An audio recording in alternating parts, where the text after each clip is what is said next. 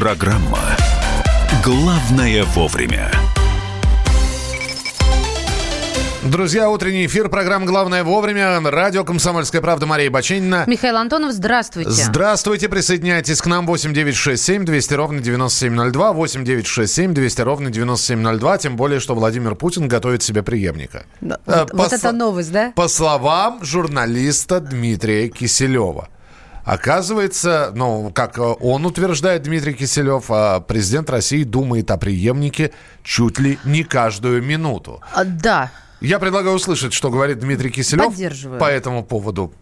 Путин говорил это несколько раз, отвечал на вопрос. Здесь нет ничего неожиданного. А потом Путин же один раз уже это сделал. Он уже подготовил преемника. Им стал Дмитрий Анатольевич Медведев в свое время. Мы это помним, да? Поэтому здесь никаких неожиданностей нет. Э, он э, сказал, что Дмитрий Анатольевич достойный преемник. Тогда, после его второго срока, Дмитрий Анатольевич прошел горнило выборов и получил народный мандат. Сейчас, э, я думаю, что логично Путину сделать то же самое. Было бы для него, для Путина безответственно не оставить преемника. Потом это нормальная международная практика.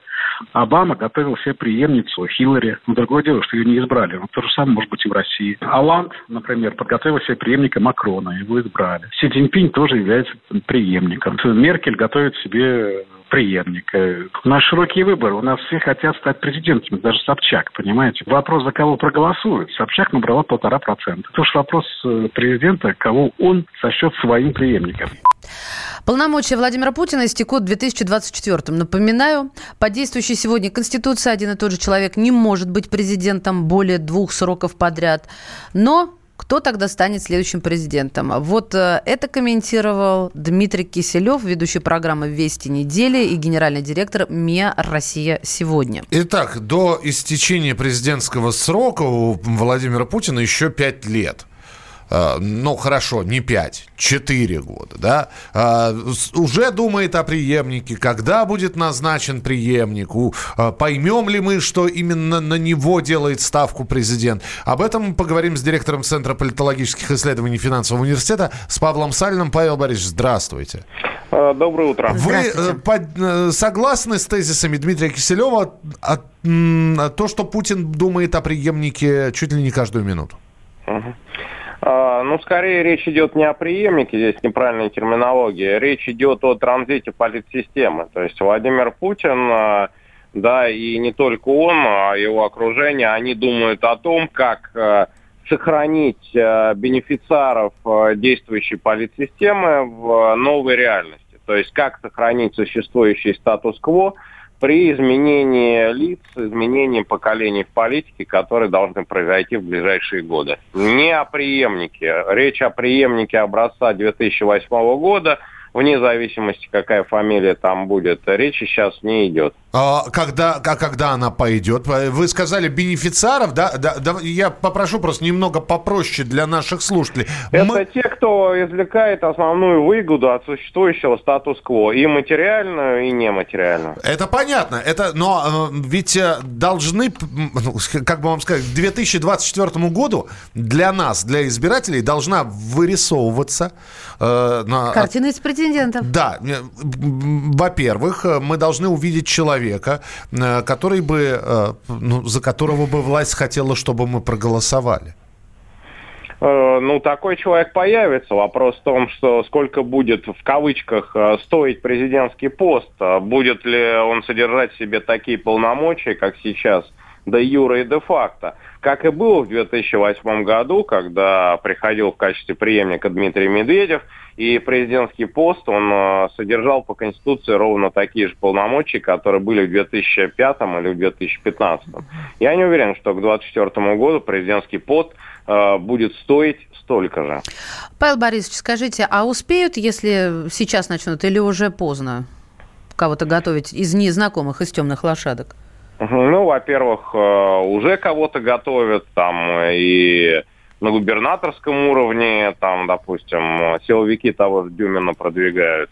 Mm-hmm. А, это, это, во-первых. А во-вторых, повторюсь, что преемника образца 2008 года, то есть который пришел бы и хотя бы с юридической точки зрения унаследовал всю ситуацию, как Дмитрий Медведев, его точно не будет. То есть сначала будут э, какие-то изменения на уровне институциональном, которые скорее всего, ослабят президентский пост и часть полномочий передадут в какую-то новую структуру или как что-то. А потом уже будет представлен э, там, условный преемник, э, который станет ну, если можно так грубо выразиться, ЗИЦ-президент. А могут еще раз Медведева предложить нам? А, вполне такое может быть, потому что основной критерий для так называемого преемника, для, для местоблюстителя президентского поста – доверие со стороны Владимира Путина. Всего несколько человек имеют э, такое доверие, и Медведев э, в их число входит. А доверие я, общества, интересно. Я тогда э, я, по поводу ЗИЦ-президента, это аналогия с ЗИЦ-председателем, который носит номинальную должность. То есть вы считаете, уважаемый Павел Борисович, что президент образца 2024 года, российский президент, не будет обладать той полнотой власти, которая сейчас есть у нынешнего президента?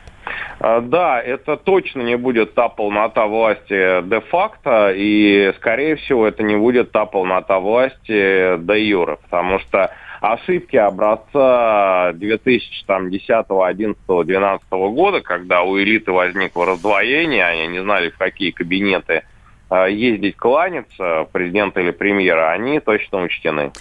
А, Павел Борисович, скажите, а могут Конституцию поменять, чтобы не было вот этих проблем всяческих? Да, вот речь об этом идет. Один из вариантов пресловутой конституционной реформы, о которой много говорили, потом молчали, а сейчас, судя по всему, опять начали, начнут говорить. Это к хорошему или к плохому? Ну, что значит хорошему? Ну как, плохому? к хорошему, я, я сейчас расскажу с точки зрения обывателя, mm. попробую. К хорошему это некое ощущение, как минимум, может быть и иллюзорно, тем не менее, стабильности, потому что не будет меняться вектор, да, и колбасить страну, извините за жаргон, не будет. А с другой стороны, ну, конституционная реформа, получается, под, под, под собственное удобство берут и меняют, как хотят. Вот mm-hmm. и другая сторона медали. Вот ваше мнение хотелось бы услышать. Ну, значит, что касается стабильности, еще глава ВЦИОМ господин Федоров, э, когда это было перед президентскими выборами, значит, в 2017 году летом сказал, что впервые за 25 лет в обществе запрос на новизну превысил запрос на стабильность. Так что нет запроса сейчас на стабильность. Э, Значит, а, реформа не понравится, скорее. Да, то есть вопрос, ну, понравится, не понравится, как это будет представлено раз, uh и Э, населению важно, да, чтобы менялось его самоощущение материальное к лучшему, да, но через эту призму рассматривать. А, в, вот. 2000, в 2024 году Владимиру Владимировичу будет 72 года. А, некоторые политологи, э, кстати говоря, э, из бывших союзных республик, считают, что может произойти такая штука под названием, которую мы уже тоже помним, 99-2000 года «Я устал, я ухожу». Ну, во-первых, все произойдет, скорее всего, до 2024 года. То есть ближайшие года два-три. Это во-первых.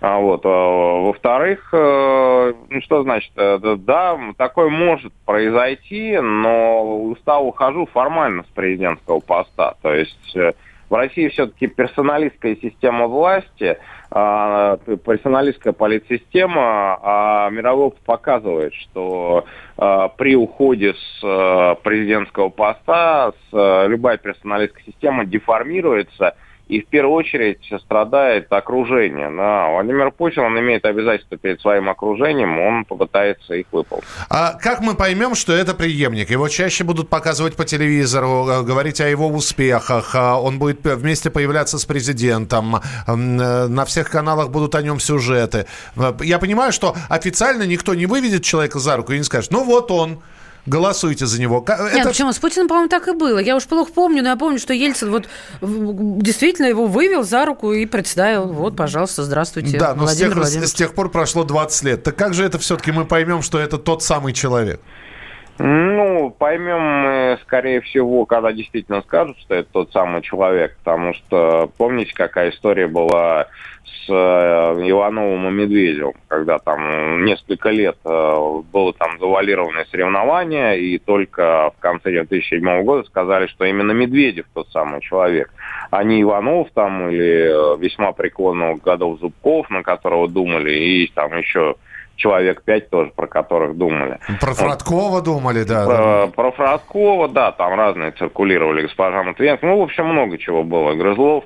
Да, то есть, да, только когда скажут. Э, но показывать действительно начнут чаще и прочее, но другое дело, что это, наверное, будет несколько человек, а потом кого-то обозначат. Э, как, как говорилось в «Джентльменах удачи», а, что вы тут ромашку устроили. Спасибо большое. Павел Салин был с нами на прямой связи, директор Центра политологических исследований а... финансового университета.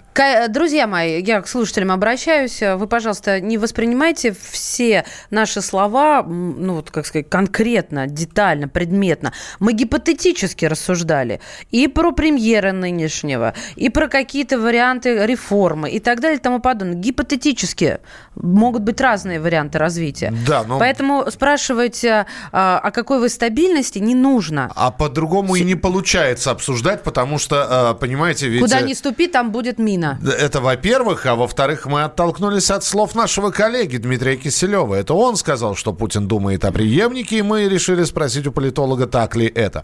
Мы продолжим через несколько минут. Оставайтесь с нами. Потому что через несколько минут мы вам расскажем о том, что Генеральная прокуратура попросила и нас, в том числе, средства массовой информации, а, ограничить распространение информации о преступлениях совершеннолетних. Чем они руководствуются, вот об этом вы узнаете в самое ближайшее время.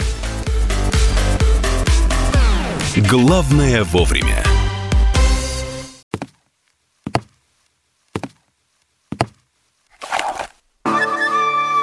Это была тяжелая неделя. Хороший. Ребята, давайте жить дружно. Плохой. Понимаете, не признавали у одного кандидата подпись его родного отца. Злой. А вот что у нас в России, вот что у нас в России. Бред, да? Николай Платошкин подводит итоги недели. Каждую пятницу на радио «Комсомольская правда» в 6 вечера по Москве.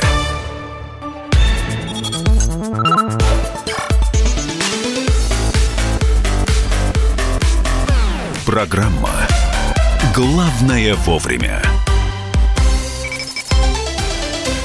Очень интересно. Генеральная прокуратура попросила Минкомсвязи проработать вопрос об ограничении распространения в средствах массовой информации информации о преступлениях совершеннолетних.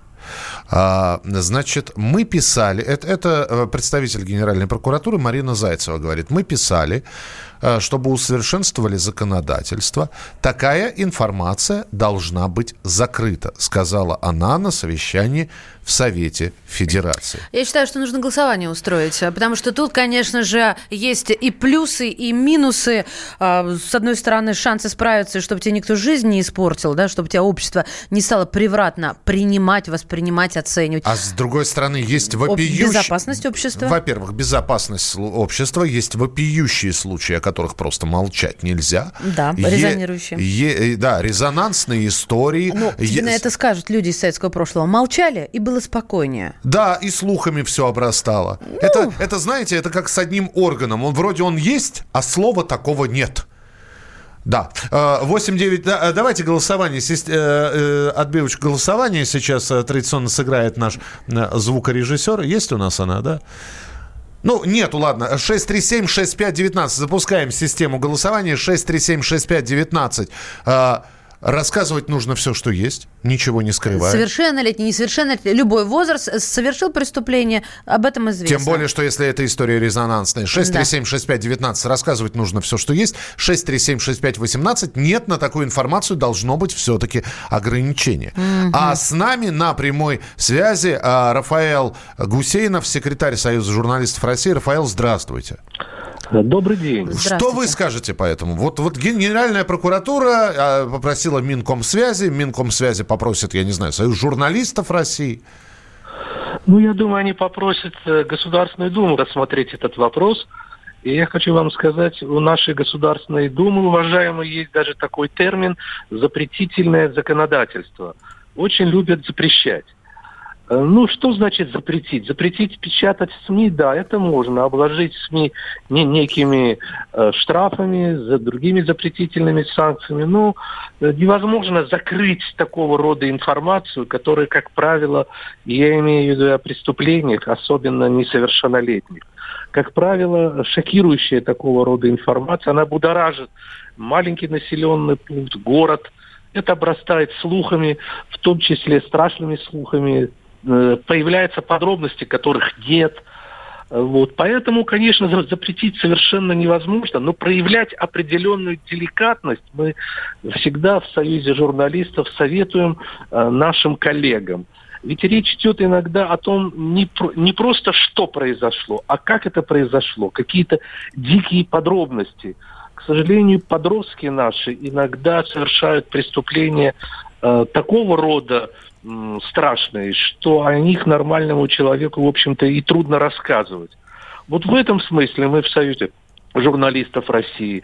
Э, призываем э, к тому, чтобы э, все-таки журналисты, СМИ думали о том, что есть живые люди, которые это прочитают. Ну, вообще, я бы сказал слова о том, мнение о том, что подростки наши внимательно читают российские СМИ, это заблуждение. Не очень-то они это читают. Вот ну, такая наша да, точка зрения. Рафаэл, ну вот давайте самое резонансное дело а, с участием подростков, а, дело последних а, месяцев, это дело сестер Хачатурян. Но как об этом, как об этом, как ограничивать информацию, когда это всколыхнуло всю страну, потому что там и, и, и и насилие, и семейная трагедия, и, и все, все, все. Я не знаю, какими способами и какими мерами это все можно ограничить. Э, да, вы знаете, в этой ситуации еще и смешалось то, что э, отец, э, судя по всему, по информации, преступник, но тем не менее его ближайшие родственники его защищают. И ситуация неблагоприятно складывалась для этих несчастных девочек. Мало того, что жизнь у них исковеркана, я так думаю, надолго, на много лет вперед. И они нуждаются сейчас не в суде, а в поддержке э, психологов. Так сейчас и пытаются их представить э, виноватыми. Виноватыми. Это ситуация, при которой одна, одна девочка уже и психически, в общем, при, признана не, не очень адекватной. И тем не менее близкие родственники, да, пытаются вот, поддержать и представить их настоящими преступниками. И все-таки, и все-таки я бы настаивал, это моя отличная точка зрения. Есть очень деликатные моменты общения, я не хочу даже их перечислять, которые, ну, с учетом нравственности русского человека, я бы не стал вот публиковать, и не, не только публиковать, но и размазывать, расписывать, понимаете, с величайшими подробностями, когда, извините, но у некоторых, у некоторых из наших коллег слюни текут просто от того, как они все это расписывают. Спасибо большое за ваше мнение. Рафаэл Гусейнов, секретарь Союза журналистов России. У нас проходит голосование. Я напомню, Генпрокуратура попросила Минкомсвязи проработать вопрос об ограничении распространения в средствах массовой информации э, новостей, информации о преступлениях несовершеннолетних. Такая информация должна быть закрыта. Ну, вот смотри, ты привел пример сестер Хачатурян. А, в этом случае, я сейчас свою точку зрения высказываю, они пострадавшие. Я полностью безапелляционно на их стороне. А, вот. Они и, совершили. Э, я сейчас не об да. этом. Я сказала, это моя точка да, зрения. Да, Значит, да. моя точка зрения. Совершили, не совершили. Я вообще молчу, что я там устроила. Дело не в этом. Дело в другом. А если мы говорим о, о тех группах подростков, которые мы называем вот эти живодеры, да, которые расчленяют животных. А если мы говорим про подростков, которые с оружием в школу да, приходят? Да, да. Вот то есть где безапелляционно, где мы бы с тобой не стали спорить. Не стали бы мы с тобой спорить по их поводу. Вот, понимаете, а, тут настолько спорный а есть вандалы, момент. а есть а, подростки, которые по пьяной лавочке впервые выпили, нанюхались что-нибудь, пошли бомжа ногами забили. 8 800 200 ровно 9702. А, и WhatsApp с Вайбером а, мы бы хотели услышать ваше мнение. 8 967 200 ровно 9702. Должна, Это WhatsApp и Viber. Должна ли быть такая информация закрыта? действительно закрыто. И тогда все это будет обрастать слухами. Вы правильно говорите, действительно, а, в советское время, а, знаете, на уровне слухов, я до сих пор помню, как мне мама в детстве рассказывала про страшного мифического, чтобы я дверь никому не открывал, Мосгаз. Вот это вот никто же не знал. сейчас сериал идет «Дело Мосгаза» или что-то. Все был, уже знают. Он был... Конечно. Маша, все знают на, на момент 2019 Нет, года. А, я тоже считаю, что в этом есть А в 1980-м ты об я этом поняла, ничего не знал. Я тоже считаю, что в этом есть свои плюсы, когда по телевидению, по радио, в газетах не печатали и скрывали. В этом нету плюсов абсолютных. В этом есть э, плюсы такие, которые можно разглядеть, что общество жило спокойно, что ни у какого маньяка не было обострения после прочтения вот этого. Вот такого рода риски. Но при этом было, было, было свое информационное агентство ОБС. Одна бабка сказала. Конечно. Ладно, давайте э, а, музыку послушаем. Не, да, немного. итоги голосования это итоги голосования. 82% считают, что надо давать такую информацию. И лишь 20% э, среди наших, ну, 82, да, 18% считают, что такая информация должна быть полностью закрыта. Спасибо большое. Присылайте свои сообщения 8967 200 ровно 9702. Мужчина и женщина.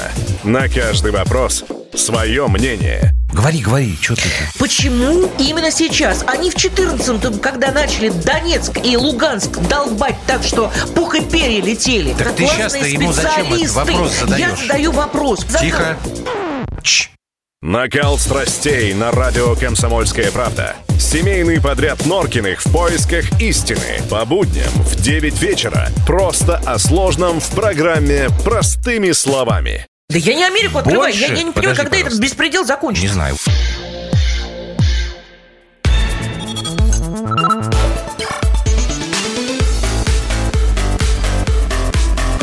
Программа «Главное вовремя». Мы продолжаем прямой эфир. Это программа «Главное вовремя». Мария Бочинина. И Михаил Антонов, здравствуйте. Попробуйте сформулировать нам сейчас и прислать на номер 8967 200 ровно 9702 э, собственное, ну, в одно предложение. Что такое хороший отец? Э, я знаю, что нас слушает в большинстве своем э, это мужское население, но и женщины нас слушают. И у вас были папы. И у вас перед глазами пример вашего отца стоит. Вы сами папа, а может быть даже уже и многодетный папа.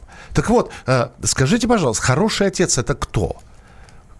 Какими качествами должен обладать этот человек? Мы поняли. 8 9 6 7 200 ровно 9702. 8 9 6 7 200 ровно 9702. Почему мы спрашиваем у вас? Потому что э, у нас сейчас будет корректирующая часть эфира. Корректирующая, потому что мы будем корректировать данные в ЦИОМа. Э, он опубликовал опрос на тему того, кого россияне считают хорошим отцом. И все очень просто выяснилось.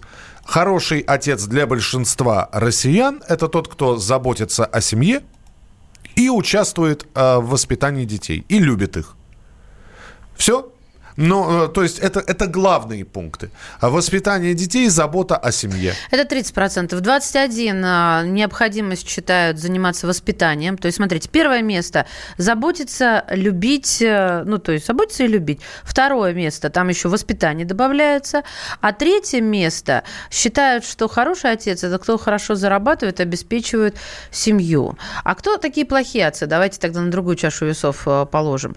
Первое место – кто безразлично относится относится к воспитанию. Второе, не содержит себя финансово, а, не, не заботится о детях. Третья строчка. Ну, четвертая и пятая пьет, а пятая э, бьет. Но обратите внимание, пьет, бьет, находится ниже, чем не обеспечивает семью финансово. Угу. То есть априори плохой отец это тот, кто не приносит денег в семью.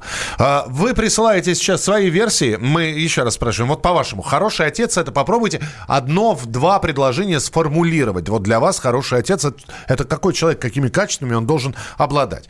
А, мы позвонили многодетным отцам. А, фермер Герман Стерлигов а, ответил на этот вопрос, что такое в его понимании фраза «хороший отец», что она означает. Хороший отец – это тот, у которого хорошие отношения с Богом, с Иисусом Христом. Отсюда и воспитание детей, отсюда и пример личный, Отсюда и отношения с Богом, которые будут у детей. Ну, по крайней мере, повышенная вероятность того, что у детей будут хорошие отношения с Богом. А у кого хорошие отношения с Богом, у тех все в жизни хорошо, и после жизни у тех все хорошо. Я плохой отец так, чтобы было понятно. Я прогневляю постоянно Бога, и поэтому как бы я плохой пример. Это Герман Стерлигов. Вы пишете, отец – человек, достойный уважения. Э, тот отец хорош, который лучший друг своему ребенку, разделяет его интересы, идет с ним в ногу со временем. Александр пишет, кто любит и кто заботится о своей семье.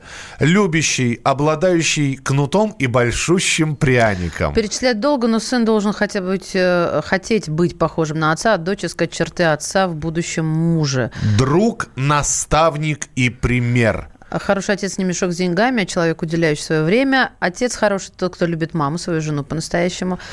Мне Хорош... кажется, это единственный правильный ответ. Потому что я, же, его и написала, да? А, нет, нет, ну ты что, нет. А... Подожди, а любящий семью и не любящий маму, это же не выпадает? Я сейчас объясню. Да. Я объясню. Лучшие родители, как и лучшая мать, это счастливые родители. Счастливая мать. Когда они любят друг друга, это лучшие родители. Минуточку. Да. Мария. Да, Михаил. У меня развод был. Да? да? При этом у меня у остался... тебя или у родителей? Ну, у меня. Mm. Нет, у родителей, слава богу, они душа в душу прожили. Mm-hmm. У меня был развод, и... да, и я был субботне-воскресным папой. Так. Да, и вот, вот в, со всеми этими а, обстоятельствами я при этом себя плохим отцом назвать так, не могу. Ты вообще меня... Ты говоришь об одном и том же со мной, но почему ты противопоставляешься? Когда Подожди. люди разводятся, Хорош, они, они мне... стремятся... Я закончу мысль. Да. Когда люди разводятся, они стремятся быть счастливыми. Они не способны уже быть счастливыми вместе. Поэтому это правильный шаг. Иначе ребенок будет винить себя в, своих, в ваших несчастьях. Просто э, это абсолютно не бьется с тем, кто отец, кто любит маму. Ну, не, не любим мы уже Нет, друг друга. счастливый. Я имела в виду ключевое слово счастливый счастливый родитель – это лучший родитель для своего ребенка. А, для этого не нужно маму любить можно развестись да, и любить это тоже своего прич... ребенка. Это тоже причина следствия. А, хороший отец э, – это человек, вокруг которого живут счастливые дети и супруга. Хороший отец, вспомните Гошу из «Москва слезам не верит», тот, кто способен защитить и принять решение. Тот, кого любят дети, несмотря ни на что. А дети всегда любят, несмотря ни на что. Практически в 100%. Лучший отец, видящий, слышащий сердцем. От этого исходит все остальное. Это Катя написала. Хороший отец ни при каких обстоятельствах не позволит себе расслабиться и думать, я хороший папа. Да, действительно, я сделал все, что мог. Какие вы к себе строгие, а? Прям мужики. Ну, расслабьтесь хоть немножко, вам полезно. Вы такие у нас суровые по отношению к себе. А Но смотри, большинство говорит да. о том, чтобы, вот если вот так обобщать, кому не все равно. В самом лучшем понимании этой фразы. Здесь только разница, кому не, не все равно что. Кому-то не все равно. Про дети. Ну, Про дети. Де- дети. Да, дети Настолько, это... насколько он способен. То есть сейчас мы выявили самую главную формулу. То есть человек, который любит своих детей. Mm. Все-таки на первом месте стоит именно это. Оскар Кучера, актер и телеведущий. Мы спросили у него, кто такой хороший отец. Плохой отец тоже может хорошо зарабатывать, и в то же время хороший отец может зарабатывать немного, поэтому это вообще не критерий. Но хороший отец должен в первую очередь уделять время своим детям. Я отличный отец. Я отличный отец, сказал Оскар Кучера. Нормально. Ну и... И правильно сделал, что так сказал. 8 9 6 7 200 ровно 9702. А, так, а, хорошие, из кого берут пример и хотят быть похожим. Но вот видите, сколько разных мнений здесь абсолютно. А, в любом случае, спасибо большое, что присылаете свои сообщения. Очень было приятно их прочитать, и они продолжают сыпаться. Но давайте мы посмотрим все-таки на информационную повестку дня, что интересного происходит, новости какие сейчас обсуждаются. Все это в прямом эфире на а, радио «Комсомольская правда». Минпромторг Российской Федерации задумался о введении оборотных штрафов за недолив топлива на АЗС.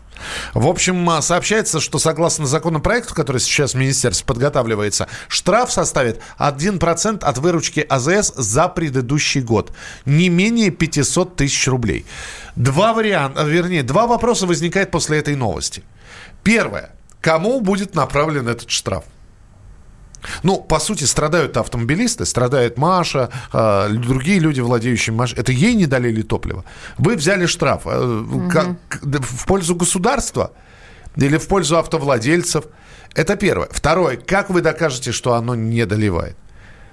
Вы это очень много раз уже обсуждали с Бревдо. Где эти датчики? Их нигде нету, и, и даже в самых дорогих автомобилях. А сейчас- Серьезно, я очень всегда тороплюсь, и мне вот не, не до этих ваших доливов, недоливов. В общем, сейчас а, подготавливается новая редакция Кодекса об административных нарушениях, и положения вот эти вот новые, которые разрабатываются, они даже не в следующем году вступят в действие, а в 2021 году, потому что предполагается, что именно к 2021 году вот эти вот АЗС, колонки а, будут снабжены какими-то датчиками. Ну, посмотрим, как все это будет. В общем, а, будем ждать а, новостей из Минпромторга. Forbes составила рейтинг самых богатых женщин России. и Снова возглавила Елена Батурина. А, У меня это вызывает жгучий внутренний протест, но я боюсь, вы обвините меня в зависти, поэтому стараюсь Мы обвиним тебя молчать. в зависти, да? Да, как Миша сегодня уже это сделал, потому что она молодая и красивая, да, ты Да, сказала? По поводу другого варианта. Это не про Батурину, это другой вариант, внутренний. Роскосмос перенес Нет, запуск... Про Батурину я тебе скажу, потому что она богатая, поэтому завидуешь. Вот и все. А, все, продолжай сам. Хорошо, продолжим. Почти 70% россиян не делают сбережения. А те, кто откладывает средства, предпочитают делать это в наличной форме, а не в банке. Э, Это вот исследование, которое подготовил э, аналитический центр НАФИ, он называется. Можно уточнение? Нафи объясняет, почему не делать? Мне интересна их версия. Э, Сейчас. Э, 69% россиян вовсе, вовсе не делают сбережений. Среди них половина, что они просто... Не из чего, да? Не из чего. А, не ну, могут, правду сказали, не да. могут накопить средств. Каждый пятый из не имеющих накоплений посчитал, что возможность отложить деньги в ближайшее время для него вообще уменьшится. Треть россиян имеют накопление. По сравнению с 2016 годом даже выросло количество таких россиян, которые делают накопление. Сумма, которую россияне считают сбережениями, уменьшилась за последние 6 лет. Если в 2013 году хорошими накоплениями россияне считали сумму в 200 тысяч рублей, то сейчас на 2019 год 101 тысяча накопленная и лежащая где-то под подушки, в шифонере или еще где-то, это уже хорошая такая подушка безопасности. Ну Вот. э, Ну и э, по данным этого самого аналитического центра растет число россиян, которые уверены, что лучше хранить деньги э, в наличной форме, дома, или в банковской ячейке, но наличкой, эм, э, а не на банковском счете. Дескать, инфляция сжирает все проценты, которые там в течение года а, от банка поступают. Президент Украины Владимир Зеленский заявил, что э, в Петровском, Золотом Донбассе продолжается подготовка к разведению сил. У меня такое ощущение, что он развел руками и сказал, продолжается. Да, вот. и, все, что он может. Сейчас есть подготовительные моменты к разведению в Петровском, Золотом. Там разведение проходит, э, не происходит из-за нарушения режима тишины, но я думаю, что все обязательно получится. А, Впечатление, что завтраками нас продолжают э, кормить.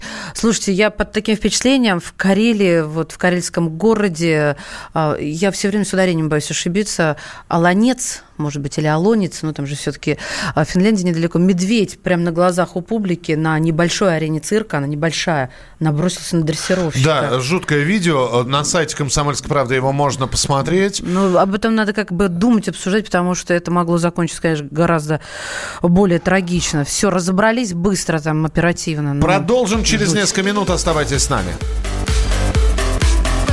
Главное вовремя. Мы вместе дожили до понедельника. Вовремя рассказали тебе о главном во вторник, среду и четверг. А теперь встречай пятницу. На радио «Комсомольская правда» новая программа. Каждую пятницу в 8.00 Сергей Мардан и Надана Фридриксон. Три часа самого острого эфира. Мардан и Надана. В программе «Опять пятница». Взболтай и можешь смешивать.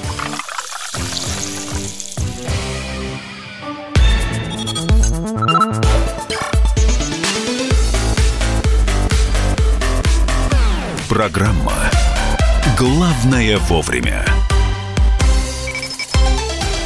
И еще одна тема в нашем эфире. Мы сейчас будем говорить, не удивляйтесь, только про биатлон.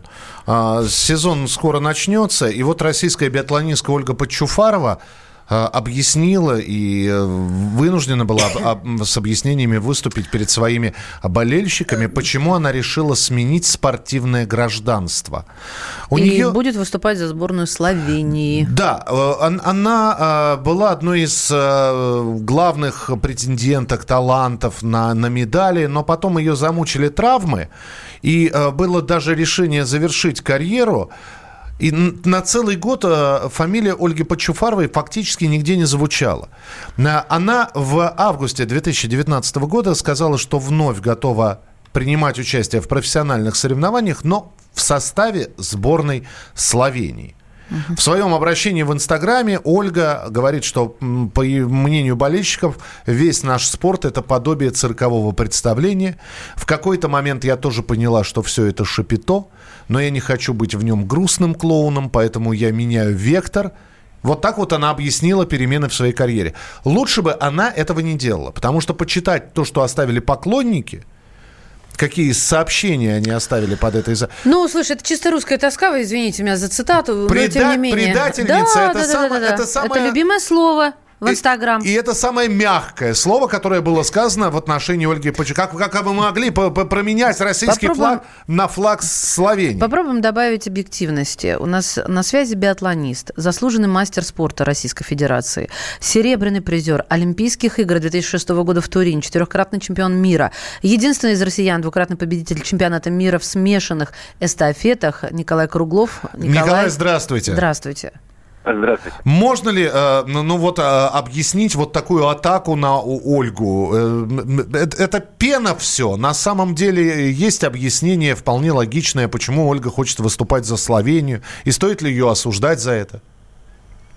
Ну, вы знаете, осуждать или нет, наверное, прерогатива каждого отдельно взятого человека. На мой взгляд, ситуация вполне логичная. Действительно, Ольга долгое время выступала, э, тренировалась, выступала в составе российской команды. А, затем не все сложилось с подготовкой, были довольно серьезные проблемы со здоровьем, а, преодолев которые, я думаю, что Ольга подумала и решила, что в таких условиях, поменяв э, страну, ей будет комфортнее э, готовиться и, возможно, успешнее выступать. На мой взгляд, это решение лежит в плоскости исключительно спортсмена. Э, ну а всем тем людям, которые ура-патриотично настроены и говорят о том, что человек предатель и так далее, могу сказать лишь о том, что, к огромному сожалению, в сегодняшнем профессиональном спорте, э, я не имею в виду игровые, но в частности в биатлоне, не существует контрактной системы. Угу. И, на мой взгляд, это очень большой бич, потому что те спортсмены, которые э, сегодня выступают за сборную России, по сути дела, они все свои обязательства э, уже отработали. И понимаете, если бы мы сегодня выстраивали работу со спортсменами на контрактной основе и предлагали бы определенные условия на определенное время, и тогда только тогда мы могли бы что-то требовать взамен. Сегодня, к сожалению, никаких ни правовых, э, ни юридических э, возможностей для того, чтобы это делать, просто нет. Скажите, Николай, а с, насколько сильно вот это вот э, влияние, мнение поклонников может повлиять ну, на душевное равновесие, на спортивный настрой человека? А, такое ощущение, что лучше... Вот, знаете, просто хотелось бы Ольга сказать, лучше бы Ольга ничего не объясняла. Лучше бы вот... Тихонько сделала. Да, и за, закрыла бы страницу для чужих комментариев. Вы знаете, я с вами абсолютно согласен. Э, не думаю, что это был правильный ход. Э, выйти в какую-то полемику с большими массами людей, зачастую непонятными.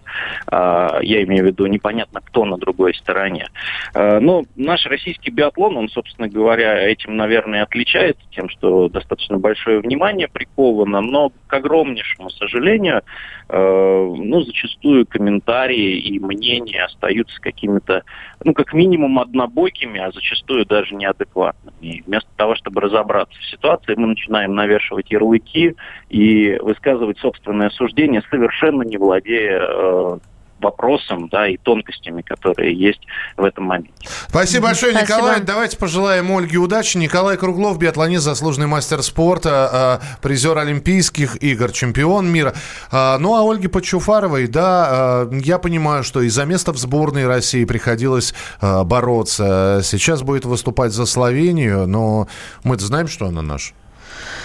Но Ну, мы-то- Миш, тут все, конечно, бабушка надвое сказала. Сложно сейчас и в российском спорте, и без российского спорта. На одну чашу весов патриотизм Слушайте, и терпение, продала- на другой чаше желание заниматься спортом. Да, и и, и действительно, пр- чтобы вот эти допинговые свою- скандалы тебя не трогали. Просто заниматься своим делом. продлить свою спортивную да, жизнь. да, да. карьеру, конечно. Это ее жизнь, ее хлеб, ее любимое занятие. В общем, м, надо сдержаннее быть, наверное, в своих комментариях, поэтому Ольге удачи, вам всем также удачи, вы далеко не уходите, у нас впереди большое количество интереснейших программ и передач. Здесь была Мария Бачинина. Михаил Антонов. И это была программа «Главное вовремя». Не болейте, не скучайте. Пока.